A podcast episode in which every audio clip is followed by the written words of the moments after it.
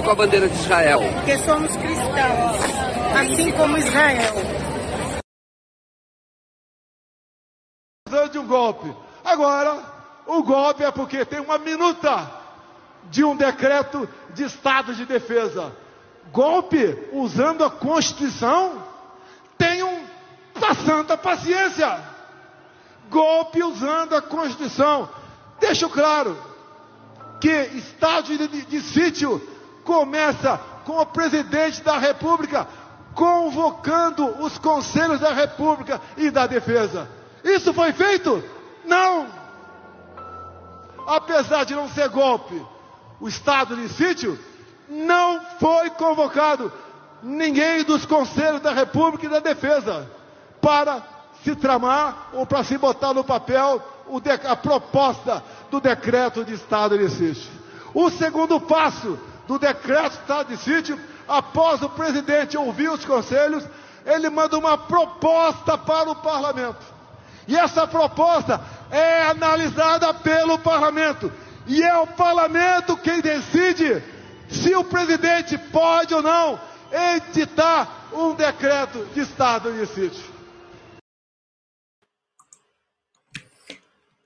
Boa noite, eu sou Pedro Marinho, editor de opinião de Ópera Mundi e editor-chefe da revista Ópera. Está no ar mais uma edição do programa Outubro.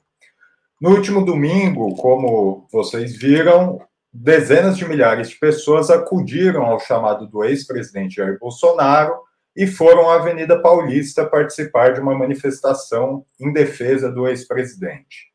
De acordo com o um levantamento da USP, 185 mil pessoas terão participado do ato.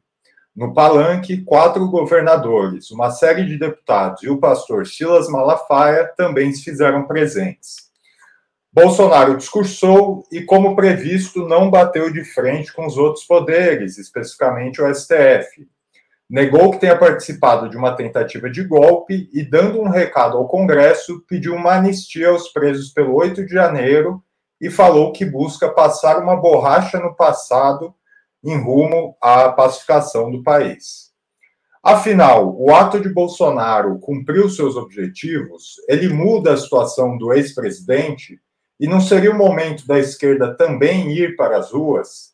Para responder estas e outras perguntas, Ópera Mundi recebe hoje Maria Carlotto, professora de Sociologia e Relações Internacionais na Universidade Federal do ABC. Rose Martins, analista internacional e pesquisadora, formada em Relações Internacionais pela Universidade Federal do Rio de Janeiro e mestra em Economia Política Internacional. E Valério Arcari, historiador e professor titular aposentado do Instituto Federal de Educação, Ciência e Tecnologia de São Paulo. Eu dou boa noite às nossas convidadas e convidado, é, e passo a primeira questão dessa noite, que é uma questão, é, eu queria deixá-la mais geral, né? Qual que é a avaliação que vocês fazem do ato é, do Bolsonaro na Paulista ontem? O público foi acima do esperado ou era o que vocês esperavam?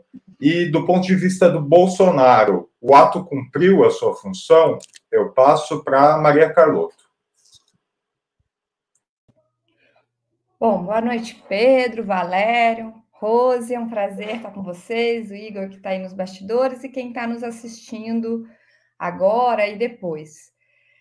Olha, Igor, desde, o Pedro, desde ontem, né, que começou essa disputa, essa querela em torno do, do número de pessoas, se foi grande, se foi pequeno, eu não consigo tirar da, da cabeça uma frase é, expressão que a gente usa, e assim, a gente pode passar horas discutindo se Deus existe, né? A gente vai, enfim, estabelecer critérios, discutir, e não vamos chegar a um consenso. Provavelmente, você reúne 10 pessoas, é difícil chegar a um consenso sobre isso. Eu tenho a minha posição, outro, enfim, mas nós vamos ficar horas discutindo se Deus existe. Mas dificilmente, se a gente é, colocar como questão que a fé existe, alguém vai ter dúvida, porque a fé certamente existe. Por que, que eu estou dizendo isso? Porque o que importa do ato não é se eu acho que ele foi grande, se você. O fato é que, politicamente, para a base bolsonarista, aquilo incendiou mais ainda do que ele já estava. Foi uma injeção de ânimo. Então, se foi grande ou pequeno, importa menos, né? Obviamente que importa, mas importa menos do que o, o que isso impactou no ânimo deles, na disposição que eles têm para a luta.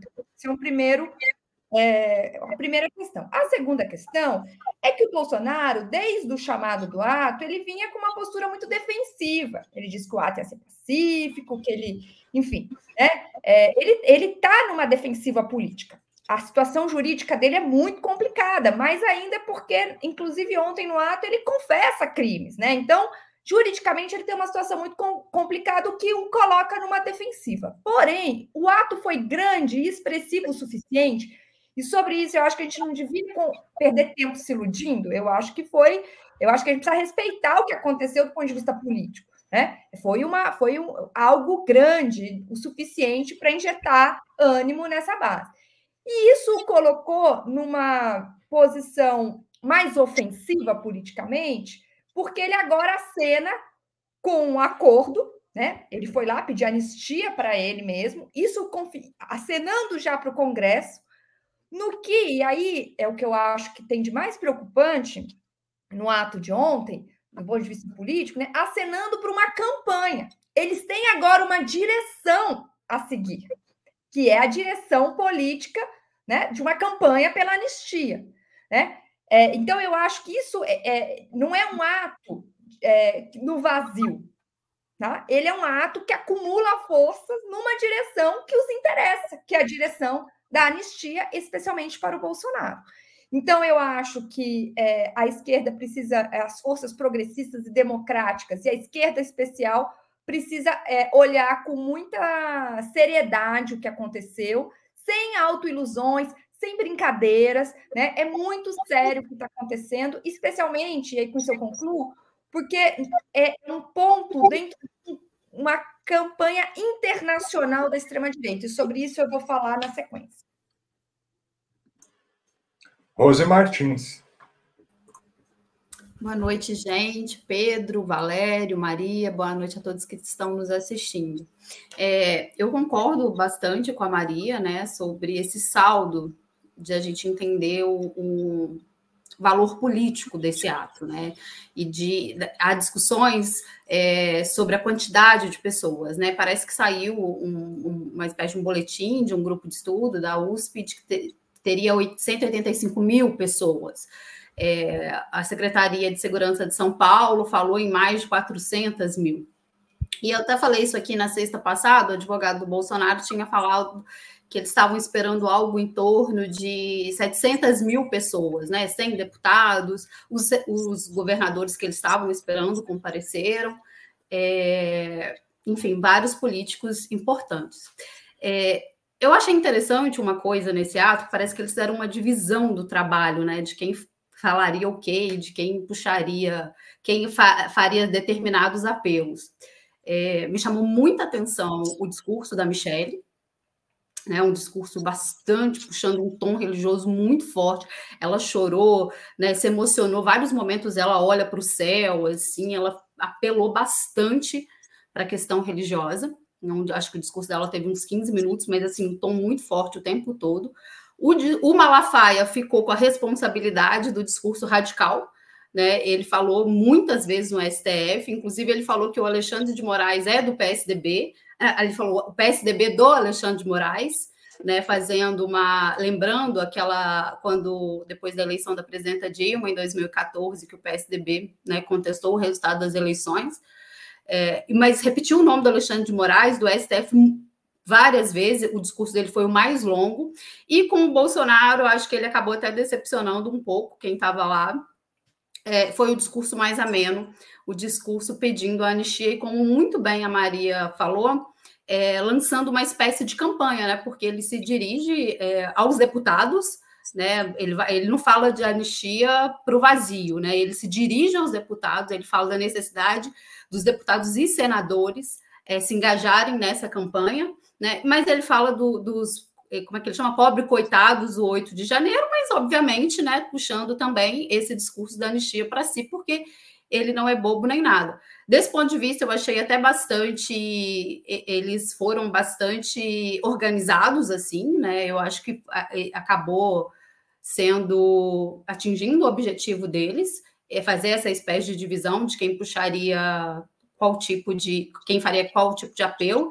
É, inclusive o Silas Malafaia fala que ele não tem medo de ser preso, né? E aí vem o Bolsonaro já com um discurso bastante já bastante mais moderado com essa questão central da anistia, que eu acho que é isso que, que a gente precisa ter atenção, concordo completamente com a Maria, inclusive também, além de falar da anistia, ele fala da necessidade de eleger é, é, prefeitos e vereadores, fala das eleições desse ano, então parece que realmente eles estão com uma agenda e com uma espécie de divisão ali de quem vai fazer determinado apelo para a base deles e para o público deles. No, no, final das contas, eu acho que se ficou aquém o público, né, aquém do que eles esperavam, é, eu acho que essa não é a questão central. Eu acho que para o bolsonarismo foi, foi uma demonstração de que eles podem mobilizar muita gente, porque se a gente colocar por baixo aí 185 mil pessoas, é muita gente perto do que eles têm passado desde outubro para cá e que eles estão juntos em determinadas agendas.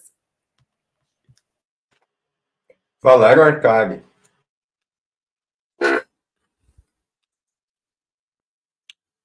Som, som, som, som. Vocês estão me ouvindo? Agora sim, Valério. Muito bem. Boa noite. Boa noite, Pedro. Boa noite, Rose. Boa noite, Maria, Zé Igor, que está nos bastidores, todos aqueles que acompanham o outubro, indo diretamente ao, ao cerne da, do, da análise. É, eu creio que nós temos que destacar três elementos, além do que já foi dito, não vou repetir, porque concordo com o que Maria Carlotto e Rose apresentaram. A primeira, é, nós é, testemunhamos uma manifestação imensa. Não podemos nos enganar a nós mesmos. É, pode haver alguma controvérsia sobre a métrica da ocupação por metro quadrado das duas quadras mais próximas do carro de som, das quatro quadras que estão em, no entorno destas duas mais concentradas, mas nós estamos falando de uma manifestação que superou os 100 mil é, largamente, uma manifestação é, de camadas médias, brancas, de meia idade, mas que arrastou setores populares. É, o que nós vimos nas ruas foi, de novo, o uniforme entre aspas, nacionalista das camisetas amarelas da CPF, as incontáveis bandeiras de Israel que se transformaram desta vez no mar, o ódio contra Lula, ressentimento pela derrota eleitoral, ou seja, uma parcela muito importante pelos dados já disponíveis pelas pesquisas, mais de 88% estão convencidos que Bolsonaro venceu as eleições e foi vítima de uma fraude, não reconhecem a legitimidade da vitória do Lula, uma adesão explícita ao projeto golpista, a excitação com o discurso emocionado da Michelle, a adulação do chefe, a empolgação com o extremismo do Malafaia, enfim, um cenário meio avassalador e apocalíptico. Então, a primeira nota é que foi uma manifestação, uma demonstração de força categórica. A moral do neofascismo estava em alta ontem na Paulista. É, muitas largas dezenas de milhares de pessoas debaixo de um calor escaldante saíram às ruas, às ruas para lutar. E, é, e, e, portanto, a Paulista pode ter sido só o início de uma campanha o impulso deste domingo deve alimentar novas manifestações e tem um eixo claro. O eixo é, é tentar disputar para que o Bolsonaro e os generais de quatro estrelas é, não sejam presos. O tema central da conjuntura do Brasil é saber se as investigações vão concluir que Bolsonaro e o núcleo militar de poder em torno do seu governo conspirou para a preparação de uma quartelada, um coup d'etat. Ou não. E se serão ou não presos, ou só os arruaceiros que praticaram vandalismo ficar nas cadeias. A questão decisiva é esta. Esta é a primeira nota. Segunda nota. Foi uma demonstração também qualitativa de forças, Pedro. É, são quatro governadores de estado, mais de 100 deputados, centenas de prefeitos. Se estima que dois terços destas mais de 100 mil pessoas são da Grande São Paulo, mas um terço veio de fora, veio do interior do estado de São Paulo ou de estados é, limítrofes. Ou seja, politicamente o bolsonarismo se reunificou. Vejam, é, o bolsonarismo, o, o, o, núcleo neofascista da ultradireita, não reagiu quando Bolsonaro foi tornado inelegível. Agora decidiram medir forças. Por que convocaram para Paulista? Porque confiaram que podiam demonstrar eh, nas ruas uma força social de choque para enfrentar a investigação conduzida por Alexandre de Moraes no Supremo Tribunal Federal e unificou forças, incluindo o governador do estado de São Paulo. Não surpreende o Malafaia, nem a esposa do Bolsonaro, mas o governador do estado de São Paulo subiu no palanque, botou a cara, abraçou o Bolsonaro e disse: Estamos aqui, não vão prender o Bolsonaro, vão ter que passar por cima de mim para prender o Bolsonaro. Isto é enorme. Bom, terceira e última observação, Pedro. Eu creio que é, é, análise de discurso, propriamente dito. O discurso do Bolsonaro tem uma palavra de ordem central, chama-se anistia. O que significa esta palavra de ordem central? Significa que ele diz: eu estou disposto a contribuir para uma pacificação política, ou seja, eu posso não incendiar as ruas desse país, entupir Belo Horizonte, entupir Copacabana, entupir Porto Alegre com centenas de milhares nas ruas, mas tem que haver reciprocidade. Tem que ficar claro que a extrema-direita pode manter a legalidade no país. E, portanto, é uma chantagem, porque a palavra de ordem anistia preventiva, porque ele não foi condenado, ela é, dissimula que a questão fundamental é eu sou intocável, tá claro? Sou intocável. Tenho milhões atrás de mim. Bom, isto é um desafio político que muda a conjuntura. É de máxima gravidade. Pedro. É, muitos têm insistido, têm repetido isso, né, que o ato de ontem não tem efeito nenhum sobre a investigação uh, da qual Bolsonaro é alvo, ou seja, que não importa quantas pessoas foram ao ato, a PF e o STF seguirão com a investigação de qualquer forma. Isso, inclusive, ministros uh, do STF teriam dito à, à imprensa, né? Vocês concordam com, com essa avaliação? Quer dizer, para além da arena jurídica, que efeitos o ato pode ter para o futuro político de Bolsonaro? E aí é, encaixo com uma pergunta que um espectador fez, que é se, se vocês consideram que o Lula uh, tomaria uma posição mais combativa a partir de agora, que ficou demonstrado que o Bolsonaro uh, mantém alguma força, né? Ou se vocês acham que ele deveria fazer isso, ao menos, né? Rose Martins. Bom, é só para fazer um complemento, o Valério falou lá da presença do Tarcísio, mas o Ricardo Nunes também estava, né? O prefeito de São Paulo também estava. Ele não falou no ato, né? Mas dizem que ele estava meio escondido, assim. O Salles fez até uma provocação, que ele não é o Bolsonaro o suficiente, mas ele, o prefeito, também estava. É, o Bolsonaro está numa condição jurídica muito complicada, né? O, os últimos registros aí, aquela gravação que rodou aí para todo, para quem quiser ver, é, colocaram o Bolsonaro numa situação ainda pior do que ele já vinha tendo depois que ele perdeu a eleição. É, inclusive, ele fala que ele é perseguido, ele é perseguido desde sempre, e depois que ele deixou de ser presidente, ele está sendo perseguido mais ainda, né? Que isso tudo é uma lorota, a questão das joias, é, agora, aí ele comete um deslize lá, que depois ele vai ter que se entender com o advogado dele, né? Porque aí ele falou demais, falou da minuta, enfim, a condição jurídica dele, eu acho que está claro que é muito complicada.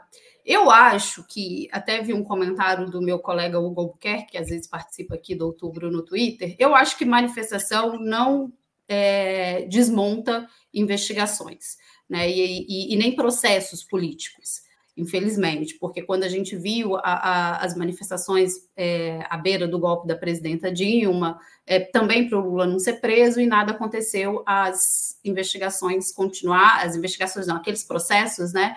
Muito contaminados continuaram e, e, e o apelo não foi adiante. Eu não acho que essa manifestação em específico do Bolsonaro, ela, nesse momento, ela vai interferir nem na posição da mídia, que inclusive ontem eles, a, a Globo, pelo menos, o G1, custou a colocar lá no site, né? Que estava tendo manifestação, eu fiquei atualizando várias vezes durante o dia, aí quando foi por volta de uma hora da tarde apareceu bem embaixo, assim, no G1, e depois que eles foram subindo.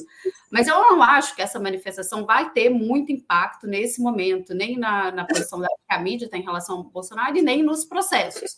Ela tem muito mais o objetivo de mostrar que eles estão mobilizados, é, e tentar aí ter algum tipo de negociação, eu acho que o Bolsonaro em torno bastante dessa questão da anistia. Sobre a posição do presidente Lula, ah, eu sinceramente não sei responder essa pergunta, né? Mas a gente vê que a gente está com um problema de, de que não é de agora, não é um problema especificamente do governo do presidente Lula, de mobilização da esquerda.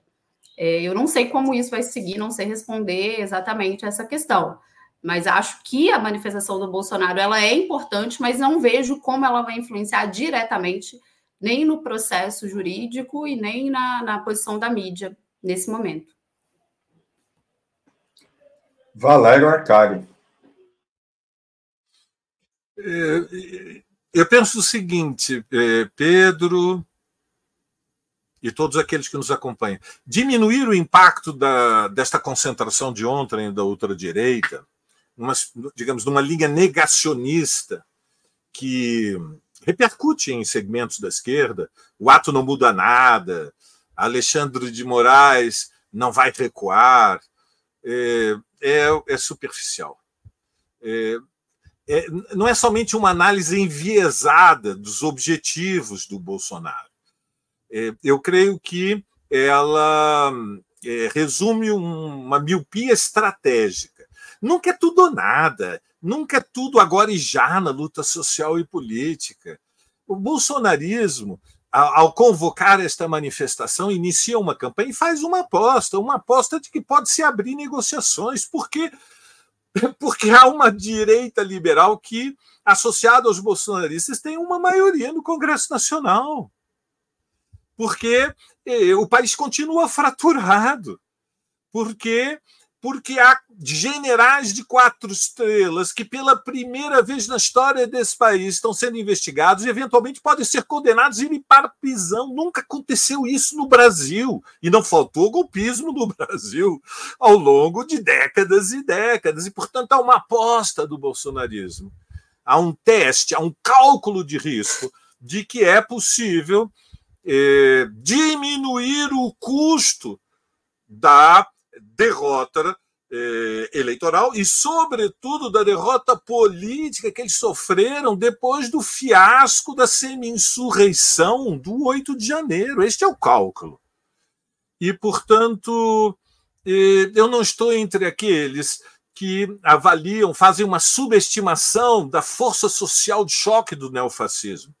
Penso que é um, é uma análise errada e taticamente equivocada, porque diminui a emergência criada, que é a necessidade de uma mobilização da esquerda pelo sem anistia. Bolsonaro gritou na Paulista: não vou ser preso, anistia. Nós temos que responder sem anistia punição para todos os golpistas, incluindo os generais de quatro estrelas, prisão para Bolsonaro.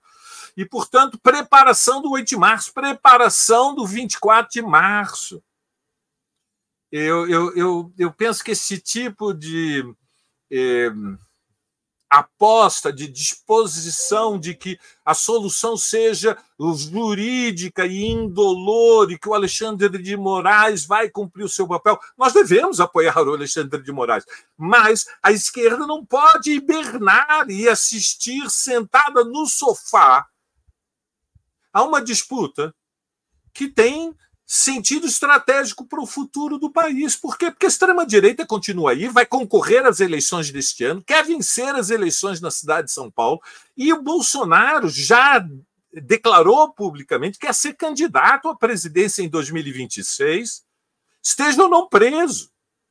Então, nesse contexto, reconhecer Bolsonaro está ferido, está acuado, está na defensiva, mas não é menos eh, perigoso e sim, penso que Lula tem uma responsabilidade. O governo tem uma responsabilidade. O governo pode chamar a mobilização. Não só a direção do PT, a direção do PSOL, os movimentos sociais. Isso foi feito na Colômbia pelo Petro e é um bom exemplo para o Brasil. Câmbio, Pedro. Maria Carlotto. Não, então, eu concordo totalmente com o Valério. Totalmente. Inclusive, eu vou, vou até por. Assim, como eu concordo com, exatamente com a análise que ele fez e com as consequências que ele tira, eu queria frisar algumas coisas para reforçar o argumento, mais do que construir de novo o mesmo argumento seria o mesmo. Eu acho que existe, existe muito forte na esquerda um movimento de auto-engano, e ele é muito perigoso. Né? Então, assim, desde falas de que foi financiado, de que é muito monolítico socialmente, que são só os né, que é o gado, que são isso, que são aquilo. Eu acho que esse caminho é muito ruim. Acho que se subestima a tensão institucional entre Congresso e Judiciário, que é nisso que eles apostam, porque eles têm maioria no Congresso. Não é possível minimizar isso. E é isso que nos leva para uma urgência de luta política. Porque mesmo que é, eu, eu, concordo com a Rose que não vai é, impactar a investigação e provavelmente né, a densidade das provas levará a uma condenação. Isso não significa o fim da disputa. Muito pelo contrário. Eu acho que eles vão seguir tensionando e eles podem abrir uma crise institucional, que é o que eles esperam, inclusive com é, impeachment de ministros, enfim, toda uma luta que se abre a partir daí. Então, eu acho que a gente não pode menosprezar esta crise institucional, que vem ganhando força. Né? Já, já existia no governo Bolsonaro e que no governo Lula, com a configuração do Congresso, é mais forte ainda. E por fim, assim, eu queria comentar um aspecto que eu acho muito decisivo dessa, dessa, dessa discussão. A gente comenta muito aqui no outubro, em outros espaços, a importância de mobilização. Todo o debate que nós fizemos dentro da esquerda no passado, sobre junho de 2013, os 10 anos, enfim, era muito em torno disso, né? É, o que atrapalha, não atrapalha, como é que é, qual é o papel que a mobilização cumpre. Em geral, eu acho que existe um consenso dentro da esquerda que diz: olha, mobilizar é, é importante, mas é difícil, é a gente não consegue. Né? A melhor das hipóteses é esse o cenário. Sem contar aqueles que acham que é, é, é nefasto para o governo ter uma sociedade civil mobilizada, mas aí eu nem vou dialogar muito com esse argumento. Mas, no melhor dos casos, a gente reconhece a importância e diz que é difícil, é difícil ter uma pauta. Agora, veja, nós colocamos na vitória do Lula milhares e milhares de pessoas da Paulista. Depois, na posse do Lula, uma festa popular lindíssima que eu fui. A minha filha tinha um mês, a minha outra tinha um ano. Nós fomos porque era. E como nós, milhares de pessoas foram lá. E o grito de guerra mais importante que ecoou em Brasília por centenas de milhares de pessoas que estavam lá era sem anistia. Nós estávamos na ofensiva. E o que aconteceu? Por que, que agora eles têm coragem de vir propor esse acordo de anistia? Porque nós abandonamos a luta hegemônica desta pauta, da importância dessa pauta. E continuamos abandonando quando a gente minimiza o risco que nós estamos correndo. Porque a anistia não. Aí vou usar uma, uma frase do Valério: não nos enganemos. A anistia é a porta aberta para o golpe que virá lá na frente. É, um dos elementos, como já foi mencionado aqui, que o Bolsonaro trouxe no seu discurso foi esse discurso da anistia, né? E fazendo um apelo ali especialmente para o Congresso, para que, enfim, se apresentasse um projeto de anistia. É, que leitura vocês fazem disso? Porque, é, veja, como também já foi mencionado aqui, eles têm uma maioria considerável no Congresso. Recentemente, aquele projeto sem, pé nem cabeça da Carla Zambelli de abrir um impeachment contra o Lula, teve adesão ali de mais, mais de 100 assinaturas. É, vocês acham que é possível que isso surja nas próximas semanas no Congresso? E como é que, como vocês veem o cenário para isso? Porque aí se estaria é, apostando numa, num choque entre poderes, né? Porque o judiciário aí, ao é, reforçar as investigações e possivelmente condenar o Bolsonaro, se chocaria diretamente com, com o projeto de anistia do Congresso. Uh, agora quem começa, Valério Arcari. É, veja, é, a, a, o desenlace desta luta tem imensa incerteza. Eu estou muito de acordo com a Rose e com a apreciação da Maria Carlotto de que a investigação criminal, tecnicamente, está reunindo um conjunto de provas irrefutáveis de que existiu a preparação de uma, uh, de uma quartelada no Brasil.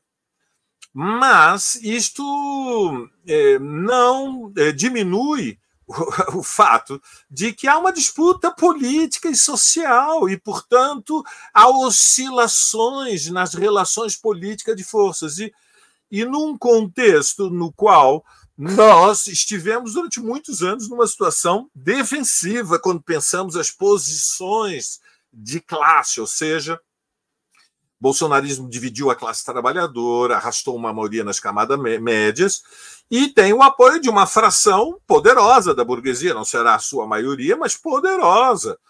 Então, é, a luta só termina quando acaba, Pedro. Eu creio que seria um gravíssimo erro, vou repetir, dramático e imperdoável, se a esquerda se dividir em torno do tema do sem anistia, prisão para os generais golpistas, punição eh, para todos os golpistas, prisão para Bolsonaro.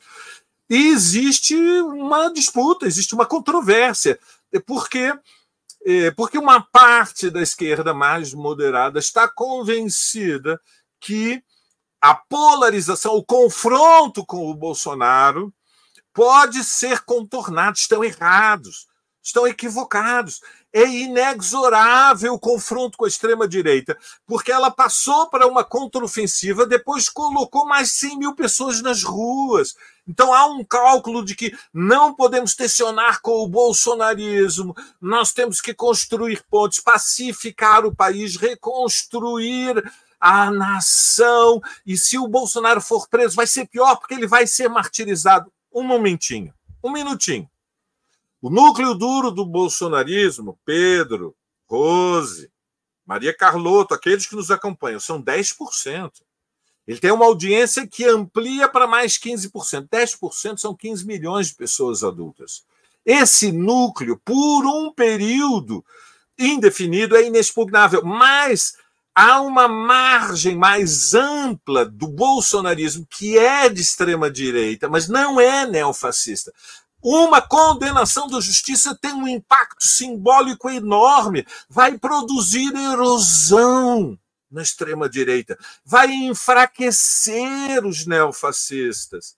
E, portanto, as condições das disputas, a partir da condenação, se ele for preso, serão incomparavelmente mais favoráveis, na minha opinião. É dramático se a esquerda perder a bússola e se dividir, e uma parte da esquerda diz não podemos convocar atos com a bandeira sem anistia, prisão para Bolsonaro. Temos que levantar atos pela democracia. Eu creio que é um erro. Eu creio que a preparação do 8 de março com as reivindicações feministas, a convocação do 24 de março, que é a nossa resposta, muito próximo da data dos 60 anos da ditadura militar, ela deve responder à questão fulcral da conjuntura. Eles dizem anistia, nós dizemos sem anistia. Eles diziam, dizem Bolsonaro é intocável, nós dizemos prisão para Bolsonaro. Ao fazê-lo, nós estamos disputando na sociedade, estamos disputando também dentro do Congresso Nacional. Então, estamos tornando muito mais difícil que o Lira possa fazer manobras dentro do Congresso Nacional concertações para diminuir é, é, a decisão, o impacto da decisão da justiça, seja ela qual for. Ele pode eventualmente ser condenado e não cumprir prisão, por exemplo. E, portanto, o desafio é, é inescapável. Câmbio. Maria Carlotto.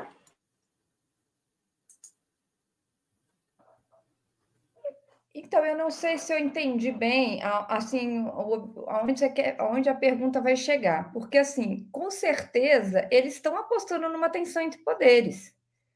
É, eu não tenho muita dúvida. Eles já entenderam que a condição deles jurídica é muito difícil. Inclusive, o Bolsonaro confessou ontem os crimes. Mas ele disse que não é crime. Mas o conteúdo é de uma confissão, né? E ele sabe que você vai ser condenado, e não por acaso ele pede anistia né, para pacificar o país. Então, é, eu acho que é, eles e, e pede para o Congresso Nacional. É, lembrando que já existe projeto de lei nessa direção. O Mourão apresentou um, né, que está tá correndo, tem outros. Então, assim, é, eu acho que, claro, não sei se atende exatamente, eles devem negociar, mas eu não tenho muita dúvida de que eles vão fazer disputa no Congresso Nacional e vão para, um tensionamento com o STF, no qual, aliás, eles já apostam há, há bastante tempo.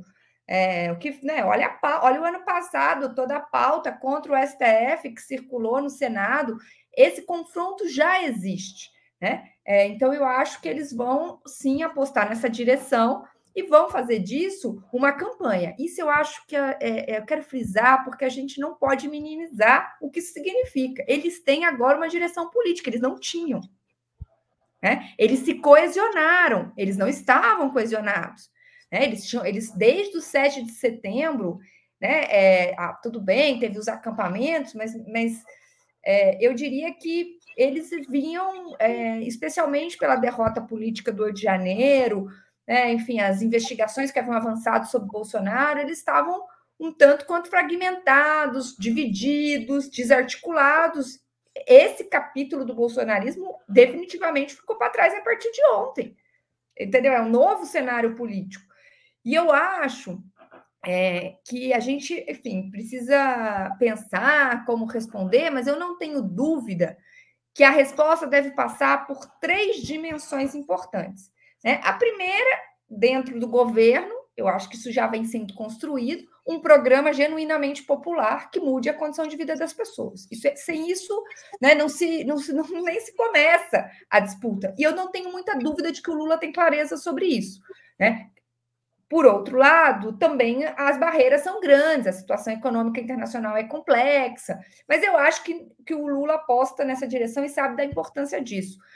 Em segundo lugar, eu acho que é muito decisivo que a gente não saia, não abandone a batalha político-ideológica, que é a batalha que eles fazem, de horizonte, do que, é democracia, do que, é a importância de se condenar atos é, antidemocráticos, e, por fim, né, que se tome as ruas novamente. Né? E não é uma questão, e aí com isso eu concluo, de medir forças em, em número de cabeça. Né? Existe uma campanha de mobilização né, de atos performáticos, que são tão importantes quanto isso. Né? E eu acho que a gente não precisa, não precisa ter medo. Nós temos, eu, eu insisto, nós temos a maioria da sociedade, nós vencemos a eleição. Né? Então, nós temos força para disputar com eles, sem dúvida nenhuma. E, inclusive, só, Pedro, para terminar, na cidade de São Paulo, nós somos maioria. Qual é o, a, o problema né, de se ir para uma disputa em torno de um projeto de país, de uma da defesa da democracia, né, de uma orientação político-ideológica mais forte?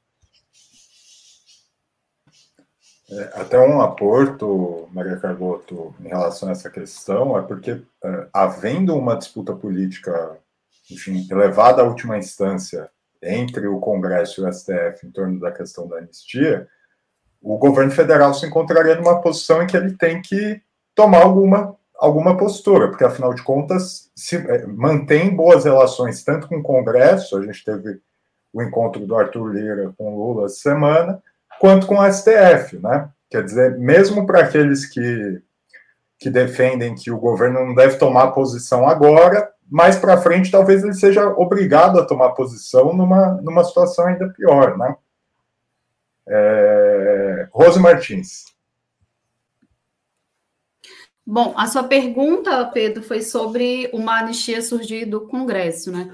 Eu não sei se na minha resposta passada deu a impressão de que eu estou subestimando, assim, a minha resposta foi bem no sentido de que no curto prazo, eu acho que esse ato em específico não vai mexer nas atuais investigações, juridicamente falando.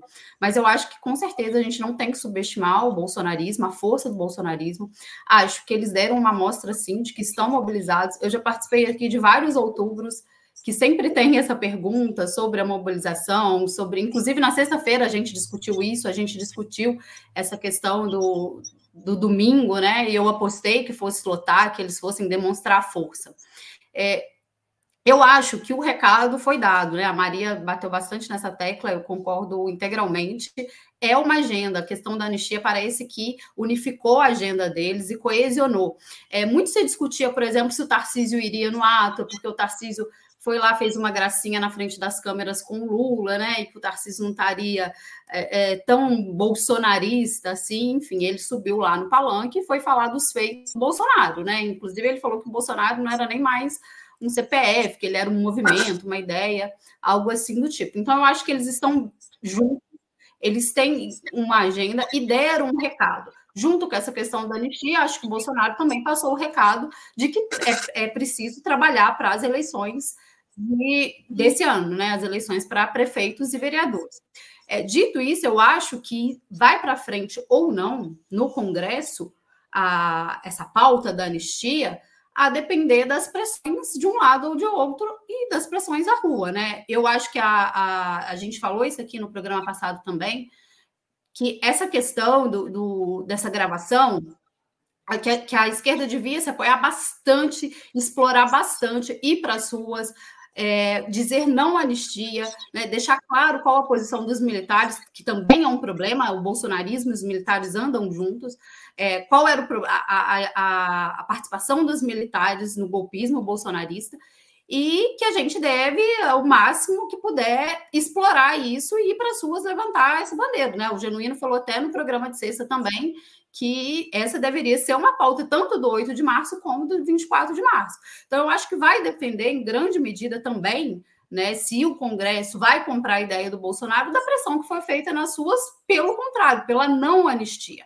Né? E só que uh, acho que a Maria também falou um pouco sobre isso, o Valério também. É, essa pressão das ruas, as pessoas, as pessoas estarem é, destinadas aí para a rua e, e, engajadas, depende também da, da força da bandeira, né, da força da convocação e de que está claro aqui para que as pessoas estão indo para a rua e se as pessoas estão né, é, satisfeitas com as políticas do governo, principalmente com as políticas econômicas, e precisam defender esse governo e as pautas de esquerda e as pautas que ganharam, uh, que foram eleitas, a campanha que foi eleita nas urnas. E muito, muito, alguém citou aqui, não estou lembrando agora, quando o Lula ganhou, era, e na posse do Lula, estava lá a frase de ordem, sem anistia. Né? Então, acho que é preciso, novamente, é, essa frase precisa voltar com força, e acho que a gente tem um momento muito bom, porque eles foram pegos ali no pulo com essa, com essa reunião aí, essa reunião que foi gravada, com essa minuta, com o que o Bolsonaro falou nessa, na, na manifestação. Então, eu acho que é um momento também, se eles estão juntando força do lado de cá, juntar do lado, do nosso lado também e levantar essa bandeira. Bom, antes de continuarmos, eu queria pedir a contribuição financeira de vocês para a Opera Mundi. É possível nos apoiar de seis formas diferentes. A primeira é a assinatura solidária em nosso site, operamundi.com.br apoio. A segunda é se tornando membro pagante de nosso canal no YouTube. A terceira e a quarta contribuindo agora mesmo com Super Chat ou Super Sticker. A quinta é através da ferramenta Valeu Demais, quando vocês estiverem assistindo aos programas gravados. A sexta é através do Pix. A nossa chave é apoie.operamundi.com.br e nossa razão social é a última instância editorial. A mais eficaz de todas as armas contra as fake news é o jornalismo de qualidade. Apenas o jornalismo de qualidade coloca a verdade acima de tudo. E esse jornalismo que Opera Mundi busca oferecer todos os dias depende da sua contribuição. Eu aproveito também para agradecer os nossos espectadores que se tornaram membros aqui. O Sérgio Dias Canela, muito obrigado pela sua contribuição. É, alguns analistas têm chamado a atenção ao fato de que, mesmo que acossado pelas investigações, mesmo fora do governo, sem contar com a máquina uh, governamental a seu favor, etc., tem chamado atenção é, para a capacidade de mobilização que o bolsonarismo mantém, né? É, a pergunta que eu queria fazer para vocês é a seguinte: o espólio do presidente, vocês acreditam que ele seja facilmente transferível? Quer dizer, também tem se apontado a participação dos governadores ali ontem que existe uma disputa pelo espólio, né? Uma disputa pela herança política do Bolsonaro. É, no caso do Bolsonaro ser preso efetivamente, vocês acham que isso se transfere facilmente para outra figura? Ou vocês acham que isso racharia a base bolsonarista em termos de aqueles que vão apoiar o candidato uh, X, né, que represente o bolsonarismo na visão deles, e aqueles que vão se manter firmes em torno da defesa do presidente, etc. Uh, quem começa agora é Maria Carlotto.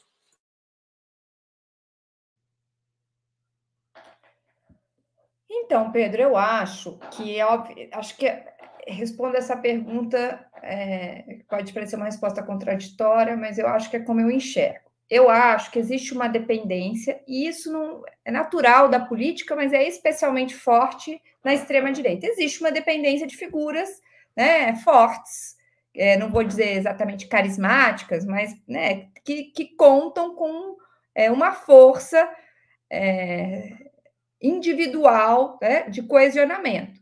O Bolsonaro é isso, o Trump, o Milley, o Orbán, né, são todos, veja, são, são, são movimentos muito ancorados em figuras individuais. Obviamente, caso essa figura saia de cena, né, é, embora isso não seja tão, tão fácil assim, né, a gente, a gente viveu esse período também, né, com a prisão do Lula, e, e então mesmo que se ela sai de cena, obviamente vai gerar uma disputa. Agora, né, uma disputa e uma certa desorganização. Então, acho que essa é uma, é uma é, isso deve acontecer. Agora, eu acho que mais importante do que essa tendência à fragmentação é uma, eu acho que é uma tendência internacional de fortalecimento da extrema direita. Né? E veja, as bandeiras de Israel, nós não comentamos aqui, mas assim, o chanceler, o ministro de Relações Exteriores de Israel, chamado Israel Katz, convocou os atos. Certo? Ele postou convocando os atos do Bolsonaro. Uma vez, né, as imagens de bandeira de Israel, ele publicou novamente agradecendo. Então, esse, esse é um dado, né? É, no mesmo dia, ontem à noite, o Milley estava se encontrando com o Trump. Eles estão muito organizados. Então, eu acho que essa força internacional da extrema-direita tende é, a coesioná-los novamente. Então, o que eu quero dizer é: vai, caso o Bolsonaro saia de cena, certamente haverá uma disputa, haverá uma tendência de fragmentação, mas ela não será mais forte né, do que o movimento da extrema-direita internacional que tende a se reaglutinar em torno de bandeiras, em torno do legado do bolsonarismo. Né? Então, eu acho que eles vão, eu apostaria que eles continuarão uma força social é, muito decisiva por um longo tempo. Mesmo que Bolsonaro seja preso, saia de cena, eu acho que eles é, tendem a se coesionar, porque a extrema-direita tem base social, tem é, ela, ela depende, né? ela está ancorada em movimentos estruturais que é, fazem com que eles sejam uma força independentemente dos indivíduos, embora os indivíduos cumpram um papel importante. Rose Martins. É interessante esse ponto que a Maria chama atenção, porque, inclusive, teve um encontro nos Estados Unidos, esse encontro que estava o Milley, o Trump, o Eduardo Bolsonaro também estava, e ele discursou né, nos Estados Unidos. Parece que ele não conseguiu pegar o voo para vir participar de ontem, mas o Eduardo Bolsonaro, que faz uma articulação muito forte, né, inclusive eles têm, ele tem falado bastante, né, Trump, Milley e Bolsonaro aqui é, na região. Então, é, é, parece realmente que é um, um movimento muito além do que pode surgir de rachadura dentro do bolsonarismo, é, num curto prazo. Acho também que é um, eles estão muito fortes é, e esse é um movimento, esse, essa mobilização e, e, fortalecimento da extrema-direita tende a durar no Brasil. Mas realmente eu acho que tem essa pergunta né, sobre quem poderia uh, gerenciar e administrar caso seja a figura mais importante o Bolsonaro realmente continue inelegível, se num futuro próximo aí ele seja preso e impedido é, de, de disputar as próximas eleições presidenciais. É, eu tentei pensar um pouco a partir dessa, da, meio desses discursos lá, né, do dia 25 de ontem. É, acho que a Michelle, eles estão trabalhando muito em cima da Michelle, para a Michelle surgir como aí uma liderança. É, ela fala muito bem, ela apela bastante, principalmente para uma questão muito cara para a base deles, que é a questão religiosa. Me impressionou muito o discurso dela. Eu já tinha escutado ela falar várias vezes, mas acho que assim ela soube, ela se saiu muito bem. É, e talvez em torno também do Tarcísio, né? Embora pareça que haja também dentro do bolsonarismo uma certa reticência em relação ao nome dele, de que ele não seria assim tão, tão bolsonarista, né? Como o Salles falou, por exemplo, do Ricardo Nunes. É, eu acho que esses dois nomes, né? Se a gente tentar fazer aí uma um movimento de reflexão para tentar ver quem poderia surgir. Eu acho que esses são dois nomes, a Michelle e o Tarcísio, que poderiam tentar aí administrar o legado do Bolsonaro caso ele seja preso, caso ele não consiga participar eleitoralmente né, das próximas disputas. Eu, eu vejo como esses dois nomes aí que poderiam estar mais presentes na cena política, defendendo mais até que os filhos dele, é, as pautas da extrema-direita. E, ele, e, e, olhando pelo ponto de vista eleitoral, né, de estarem aptos a concorrerem a cargos, se for o caso do Bolsonaro ser preso e estar inelegível, pensando a partir desse cenário. Valério Arcade.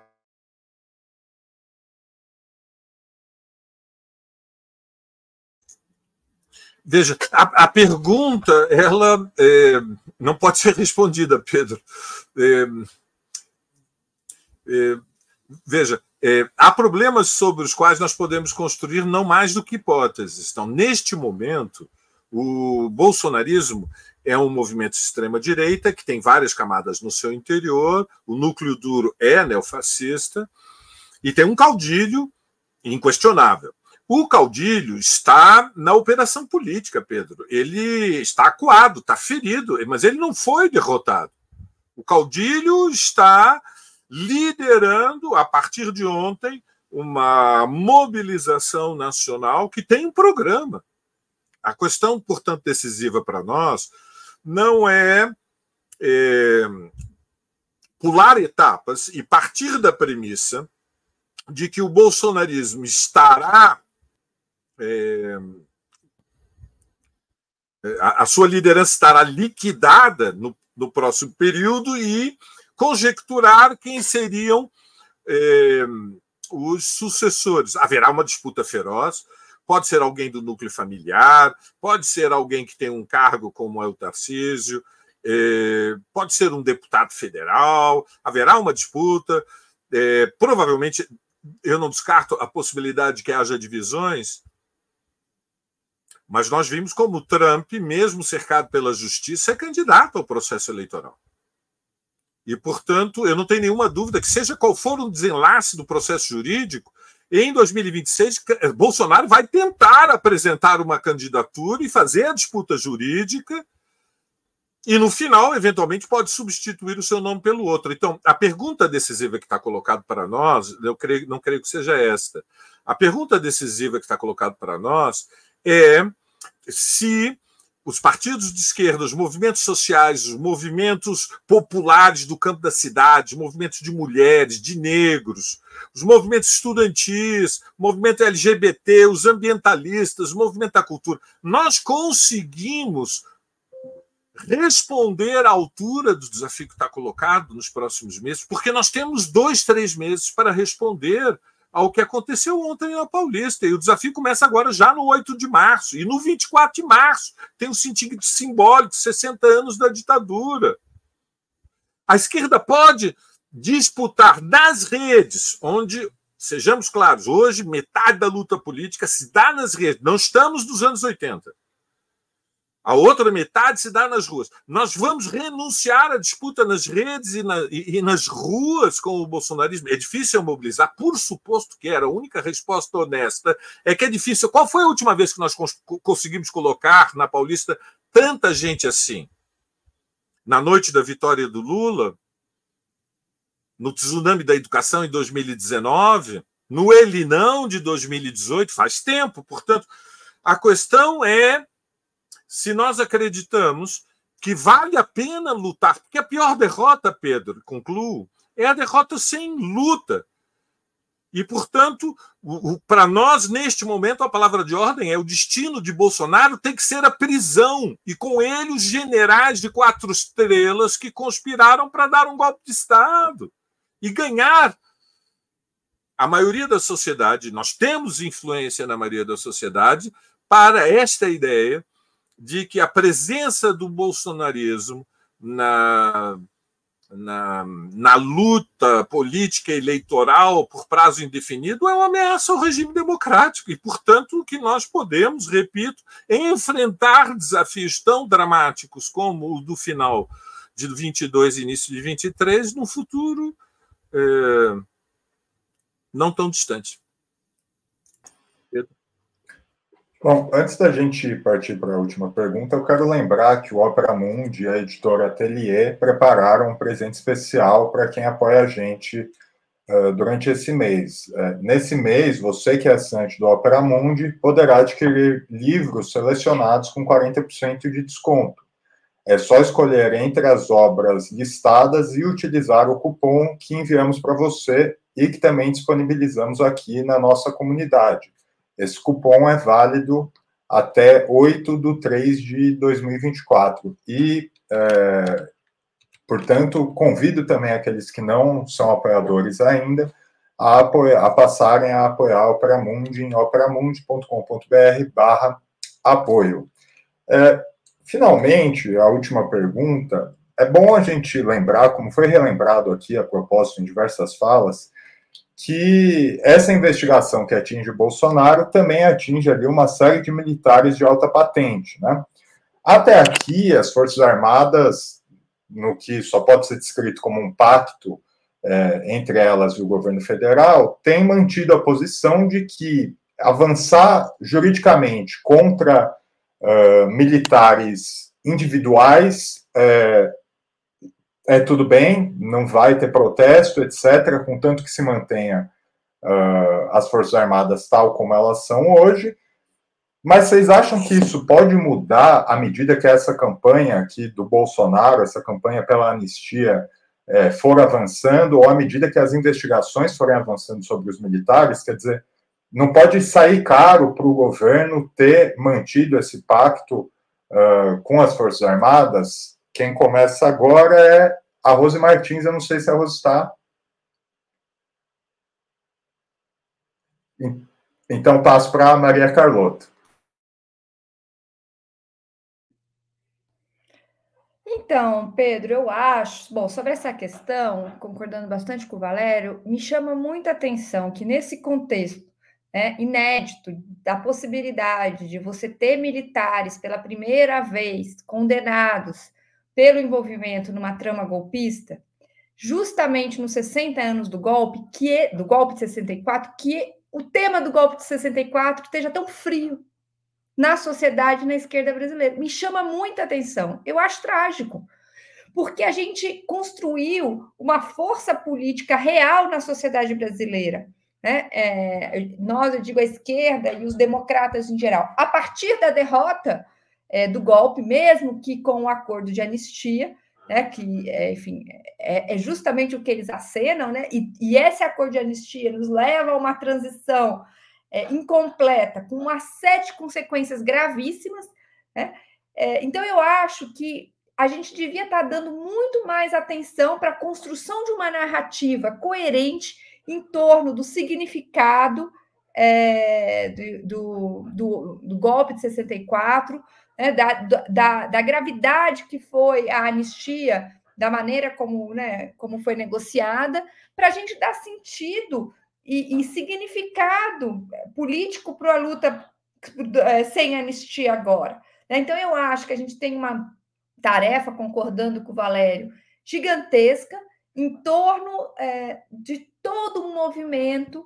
que, que deve ser construído, que já deveria estar sendo construído, de lembrar o golpe de 64 e dizer nunca mais, nunca mais anistia, nunca mais golpe. Né? E a sociedade brasileira tem, é, existe uma densidade política em torno do que nós construímos, né? É, de consenso em torno da, da, defesa da democracia. Tanto é verdade né? É, que o, o cínico do Bolsonaro, que ele é um cínico, né? Tem coragem de dizer que, no, que ele fez, que ele estava convocando ato em nome do Estado Democrático de Direito, porque há um, um, um, né, uma, uma força desse discurso, e ele mesmo reconhece. E nós não somos capazes de mobilizar em torno disso. Me chama muita atenção, acho trágico, e acho que a gente tem uma tarefa, né, tem um mês para construir uma, uma grande mobilização. As universidades precisam marcar essa data, fazer debate, a gente precisa é, pôr na rua uma campanha né, sem anistia e, e, e na lembrança é, do golpe de 64 e com essa, esse mote, né, nunca mais né, é, a gente é, vai, vai viver uma situação como a de 64. Estou dizendo tudo isso porque é evidente que a questão militar está no centro dessa agenda. Né, mas para a gente chegar, é, ela, ela, obviamente vamos nos mobilizar em torno dela também, mas eu acho que tem uma questão de fundo muito maior que é a, a, a, o combate a qualquer acordo de anistia como um pilar essencial da defesa da democracia. Né? E acho que o mês de março de 2024, quando nós vamos lembrar 60 anos do, 60 anos do golpe, é o momento ideal para a gente construir essa disputa ideológica e vencê-la, né? que é o mais importante. Agora sim, Rose, é, você teve que sair por um minutinho, mas a pergunta é em relação aos militares. Né? Eu lembrei que a, que a mesma investigação que atinge Bolsonaro atinge ali uma série de militares de alto patente, e aí a pergunta vai no sentido é, de se o aparente pacto de convivência entre o governo federal e os militares não pode sair caro num cenário em que o Bolsonaro está mobilizando agora uh, uma campanha, mobilizando massas de fato, para no sentido da anistia, né? Quer dizer, é, os militares não podem ser acabar sendo aqueles que quebram o pacto, né? Gente, desculpa, eu tive que desligar minha câmera aqui rapidinho por um motivo de força maior. Meu gato estava quase quebrando a minha casa. É, eu, a gente discutiu em um dos programas aqui, umas duas semanas atrás, uh, sobre a posição dos militares, né, logo depois, quando saiu a gravação. Eu acho que a gente está num momento, num contexto, né, uma conjuntura, é, em que a, a sociedade deve cobrar os militares a posição né, que eles tiveram, não somente por causa dessa reunião, não somente por causa desse desejo de golpe, mas durante todo o governo Bolsonaro. Né? o, o governo Bolsonaro foi uma tragédia um, um, militar ocupava o Ministério da Saúde e 700 mil brasileiros morreram, né? Ela teve atraso nas vacinas durante a pandemia. Então, eu acho que é um momento, é, aproveitando todas essas provas, de, de um confronto maior, sem dúvidas, tanto por parte das forças de esquerda, como também do governo, né? De pressionar é, para que se investiguem esses militares e sem anistia, que esses militares sejam culpados. Eu acho que num curto prazo, a depender também dessa, dessa correlação aí das forças da, da, das ruas, eu acho que no curto prazo os militares têm feito um esforço uh, de dar uma, um certo ar de legalidade às instituições. Né? A gente também falou isso aqui em outros programas. É, querendo fazer uma, uma separação entre os indivíduos que participaram das reuniões, que participaram lá das discussões sobre um golpe, e as instituições. Então, acho que talvez, no curto prazo, eles estejam na, de, na defensiva, que deixa esse momento ainda mais favorável para fazer uma campanha muito ampla é, para não anistia. Então, eu acho que negar a posição, do, negar a participação dos militares em todo o governo Bolsonaro e nessas projeções de golpe é um erro nesse momento. Eu acho que é, é, tanto o governo como, como as forças de esquerda precisa ter uma posição mais dura, de maior confrontação à posição é, é dos militares no, nesse contexto geral, nesses quatro anos, a tragédia do governo Bolsonaro.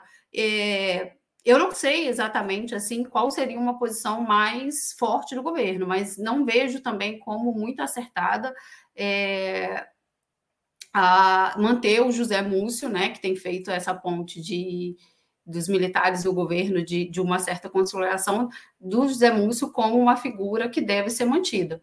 É, eu acho que o momento em relação aos militares é de confrontação, sem dúvidas, e aproveitar que eles estão na defensiva, eles estão acuados, né, acuados entre aspas, porque foram pegos em condições muito ruins.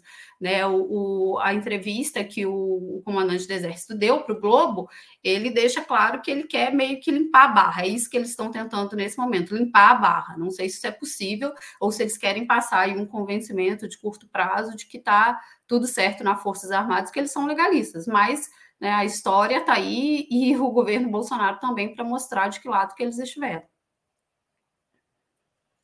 Valério Arcari. Veja, Pedro, Rose, Maria Carlot, todos que nos acompanham. O tema militar no Brasil é um tema tabu. É um tema. É um tema que permanece intocável, uma espécie de maldição histórica. Se nós mexermos nos militares, os filhos dos corintianos vão nascer todos palmeirenses. É uma é um mandamento oculto. Maomé desceu da montanha e havia um mandamento oculto.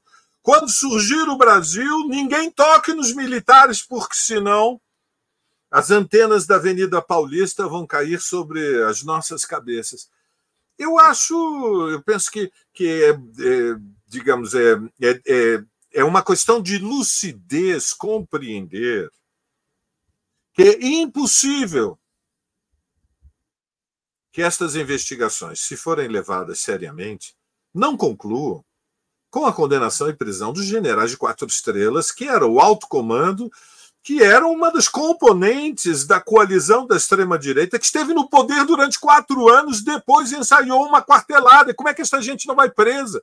Como é que como é que isto permanece impune numa sociedade complexa como é a sociedade brasileira?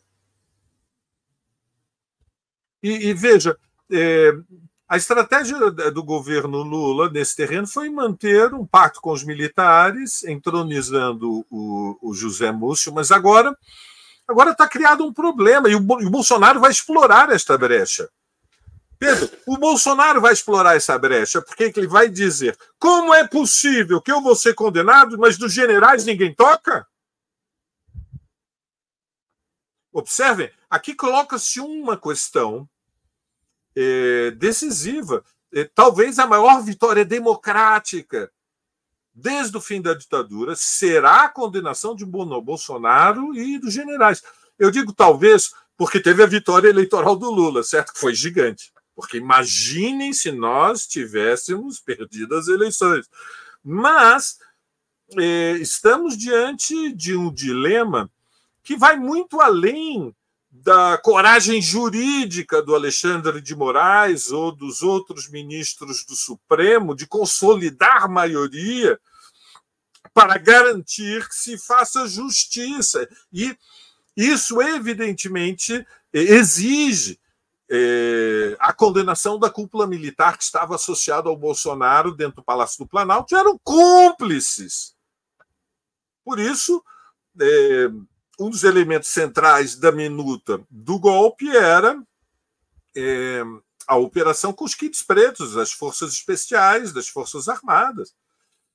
É, encerrando, é, eu estou entre aqueles que que de, de, defendem que nós temos que olhar também como se comportam os nossos inimigos para entender.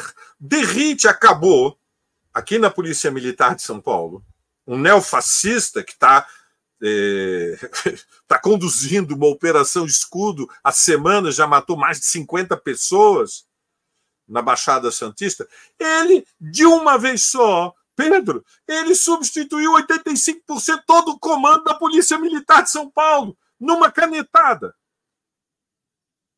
Por que, que o governo federal tem uma potência de legitimidade política incomparavelmente maior do que a do Derrite, não passou para a reserva. Toda a alta oficialidade que foi cúmplice do bolsonarismo durante quatro anos, que culminou com tentativa de golpe de Estado. Como é possível que tenhamos evitado este tipo de, de confronto? Depois do que aconteceu no dia 8 de janeiro. Então, creio que sim, que há nesse terreno uma dívida do governo Lula com a esquerda brasileira e é necessário uma inflexão de rumos, porque o tempo não está correndo a nosso favor, corre contra nós. Bom, chegamos assim ao final de mais uma edição do programa Outubro. É, antes de nos despedirmos, eu queria fazer um apelo para você, que é nosso espectador aqui no outubro, para que acompanhe também o nosso material jornalístico no portal Opera Mundi, em operamundi.com.br. Eu conversei hoje com Maria Carlotto, Rose Martins e Valério Arcari. Agradeço a participação de nossos convidados e também agradeço a você, nosso espectador, por ter acompanhado mais esse programa. Até o próximo. Boa noite, Rose. Boa noite, Maria Carlotto. Boa noite, Pedro. Boa noite.